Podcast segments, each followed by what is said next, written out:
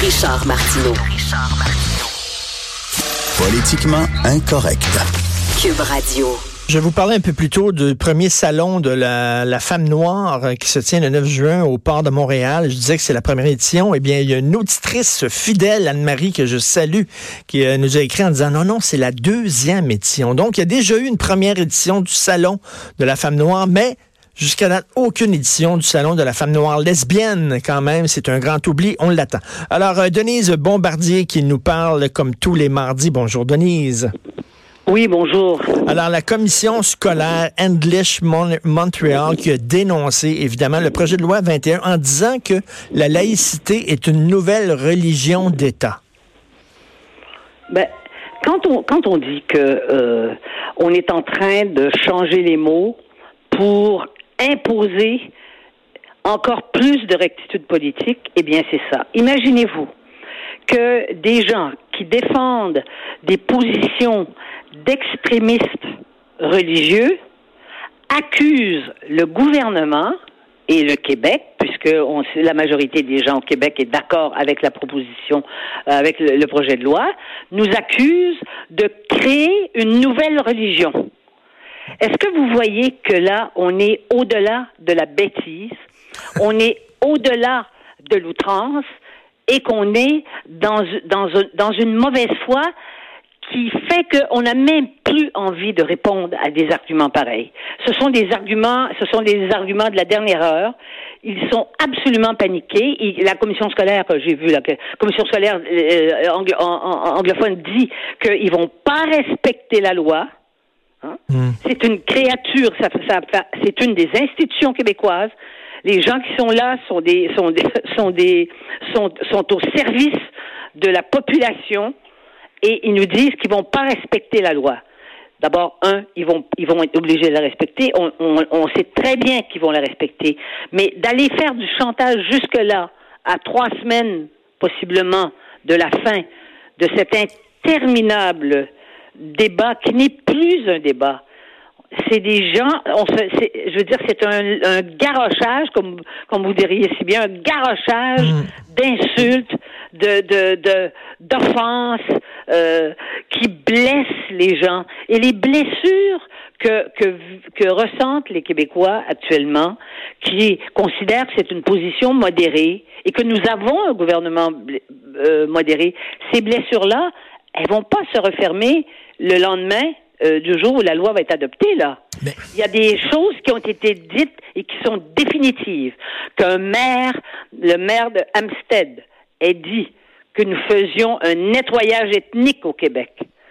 Ça, ça ne peut pas disparaître une, une, une, offense comme ça et en plus il a refusé de il a refusé de, de, de s'excuser. Mais, mais est-ce que c'est est-ce que Denise est-ce que c'est de l'ignorance ou c'est de la, de la mauvaise foi? Par exemple, ces gens-là qui critiquent le projet de loi 21 euh, disent souvent que c'est une loi islamophobe. Ils ne parlent jamais des musulmans qui appuient la laïcité. Il y en a beaucoup. Euh, il y en a beaucoup de musulmans qui sont qui ne portent pas le voile, de musulmanes qui ne portent pas le voile, qui sont pour euh, l'interdiction, mais ils n'en parlent jamais de ces gens-là. C'est de la mauvaise foi et c'est de la québé... comment on appelle ça? De la québéphobie. Oui. C'est ça qu'il faut dire. Et M. Taylor, on peut quand même pas dire qu'il est ignorant. M. Taylor, ben hein? professeur dans les grandes universités, à Oxford et à Harvard et partout. Mais Monsieur, Monsieur Taylor est d'une d'une d'une mauvaise foi. Il est d'un, il a un mépris pour ses compatriotes québécois. Il faut identifier les choses et c'est comme ça qu'il faut les identifier. Faut pas dire ben non parce que lui euh, euh, il est en dehors de ça. Monsieur Taylor, il est main dans la main avec avec les imams délirants qu'on a à Montréal. Et c'est pareil pour les gens de Québec solidaire. Et c'est pareil pour la mairesse de Montréal. Parce qu'il faut commencer à voir ce qui se passe là. Et qui sont les gens qui maintiennent ça? C'est pas tous des ignorants, c'est sûr. Mais, à l'émission de à l'émission à l'émission de Benoît Dutrisac cette semaine, il y avait une porte-parole de la communauté LGBT qui se disait contre la loi 21 et pour le port du voile. Et là quand on voit des homosexuels, des homosexuels qui sont les en, ouais, des, qui sont les, homosexuels Oui, les homosexuels qui sont les premières victimes des intégristes religieux, qui sont les premières victimes des intégristes religieux, qui soudainement font leur lit avec les intégristes religieux et se promènent main dans la main avec eux, avec leur pire ennemi. C'est hallucinant, ça. Mais c'est mais c'est interdit dans, dans les pays, dans les théocraties islamiques. C'est c'est interdit l'homosexualité et on sait ce qu'ils on sait aussi ce qu'ils font quand il est quand ils, en font la chasse. Non seulement il est tue, mais il, il les grimpe en haut des immeubles pour les pour les pour, pour les lancer en bas des en bas des des, des, des gratte-ciels. Et ces gens-là font c'est ça, c'est c'est l'union avec eux. Vous voyez la confusion dans laquelle on est. Et vous voyez qu'il est temps, mais Dieu, mais j'ai envie de dire, mon Dieu, qu'il est temps que tout cela s'arrête. Mais comment, comment des gens qui se disent féministes, comment des gens qui se disent euh, pour les droits des homosexuels, soudainement militent côte à côte avec des fondamentalistes religieux qui sont misogynes et homophobes? c'est parce que je crois qu'ils nous haïssent encore plus que l'on que l'on qu'on puisse imaginer. Parce que c'est de la haine rendue là. C'est de la haine de traiter les Québécois. Et en, regard de notre histoire passée, c'est de la haine de nous traiter comme ça. Ça n'est rien d'autre, puisque ça ne repose sur rien d'autre. Est-ce que les Québécois ont déjà mené des campagnes antisémites à travers la terre? Est-ce que les Québécois, ça ne veut pas dire qu'il n'y a pas des Québécois qui sont antisémites obligés de faire tout ces ben fameuses nuances-là. Est-ce que les Québécois, c'est un peuple qui a écrasé les, les, les peuples qui sont dans la misère? Au contraire, les Québécois s'identifient en général aux gens qui sont dans la misère. Denise, comme maman dirait, euh, euh, ils comprennent ni du cul ni de la tête. Je, suis fatigué de répéter toujours les mêmes évidences, des choses qui me paraissent évidentes et que eux ne comprennent pas, ces gens-là.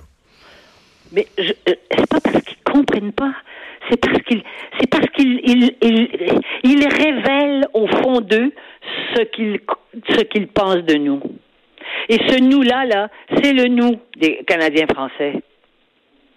Et Monsieur Legault, en ce sens-là, est certainement le premier ministre des derniers, des derniers premiers ministres, le, premier ministre qui est le plus, comment dire, qui est le plus en osmose avec ce que l'on est, n'est-ce pas? Et c'est un homme modéré à tous égards, François Legault.